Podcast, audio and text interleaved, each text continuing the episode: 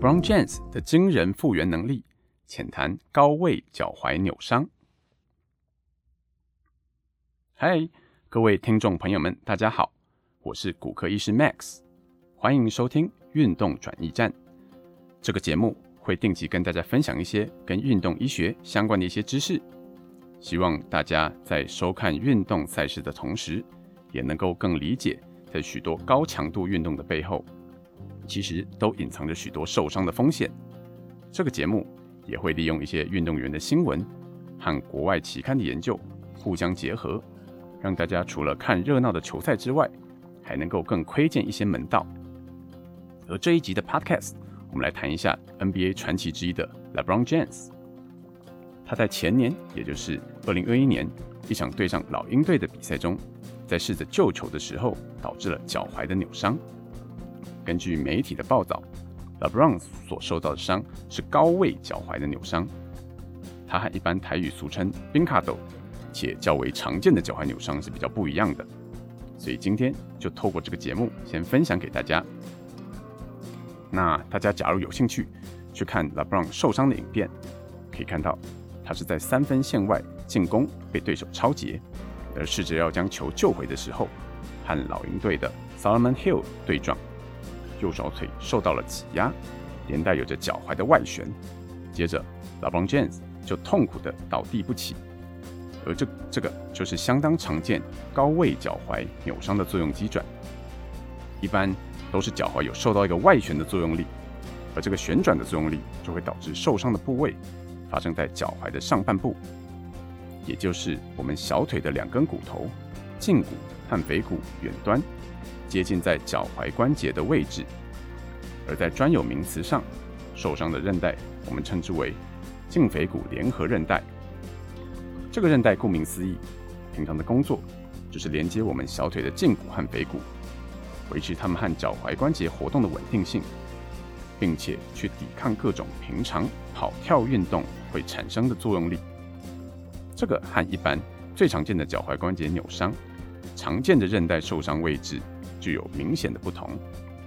我们简单来说，高位脚踝扭伤受伤的部位是在连接小腿骨的韧带，而不是在足部。而根据报道，LeBron James 在受伤之后，湖人队马上就帮他安排了影像检查。脚踝关节除了理学检查外，影像检查也是拿来判断需不需要开刀的重要依据。而刚才有提到。胫腓骨联合韧带的作用是连接并且稳定胫骨和腓骨，而这条韧带的受伤，假如从 X 光就看到两根骨头的分离，大概就会建议手术。而在更进一步，也可以使用核磁共振来做判断。很幸运的是，LeBron 的影像检查出来是不需要进行手术的，而这类型的扭伤通常都需要石膏或护具来维持脚踝关节的稳定性。而且很可能会需要六周以上的复健期。不过，LeBron 毕竟是詹皇，可能是身体素质真的异于常人。在三月二十号的比赛下场后，在四月三十号一个多月后就正式宣告复出。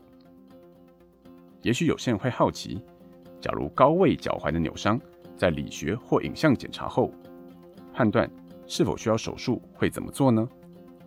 那我们同样用简单的白话来说。就是要将因为韧带受伤而分离的胫腓骨再一次的固定，让它们维持贴合。而过去传统上，假如需要手术，是使用钢钉进行固定，但常常会有钢钉断裂或需要再拔除，而一定要再次手术的问题。而近年来，随着医学的进步，已经有更微创的技术跟医材可以使用。那在文献上，运动选手假如有着胫腓骨联合韧带的受伤，整体而言，预后到底是如何呢？那大家假如看到目前 LeBron James 依旧驰驰骋在球场上，应该就不难猜到。不过我们还是要有科学的证据来证明。运动转移站就带大家回顾一下近年的文献，有一篇2018年发表在 Sports Health，也是一个 Impact Factor 相当高的期刊。针对了胫腓骨联合韧带受伤的运动员，做了一个系统性的回顾。这类型的运动员的预后，在过往的研究发表上是比较少见的。而这篇研究总共囊括了十篇以前的研究来进行回溯性的分析，总共是有三百一十二个病人，而统计下来，总共有高达九十三点八 percent 的选手可以回到受伤前的运动水平，算是相当高的比例。那平均回到场上的时间，假如是没有手术而保守治疗的时间，平均来说大概是五十五天左右，而手术的病人则是稍微快一点，平均是四十二天左右就可以回到场上。那从这个数据，我们相比 LeBron 在一个多月就回归，真的是相当的厉害。不过比较可惜的是，目前还没有更进一步的研究去探讨到底开刀或不开刀。和回到球场上的表现是不是有相关？毕竟这个也会牵涉到不同选手受伤的状况不一样，而且会有不同的开刀适应症。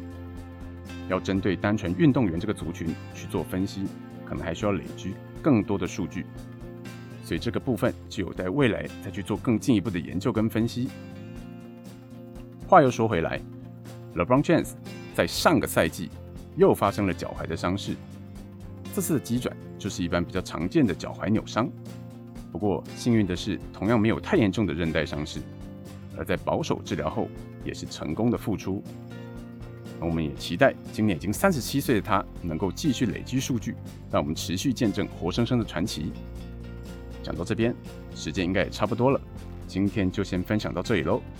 运动转移站，我们下次再见，大家拜拜。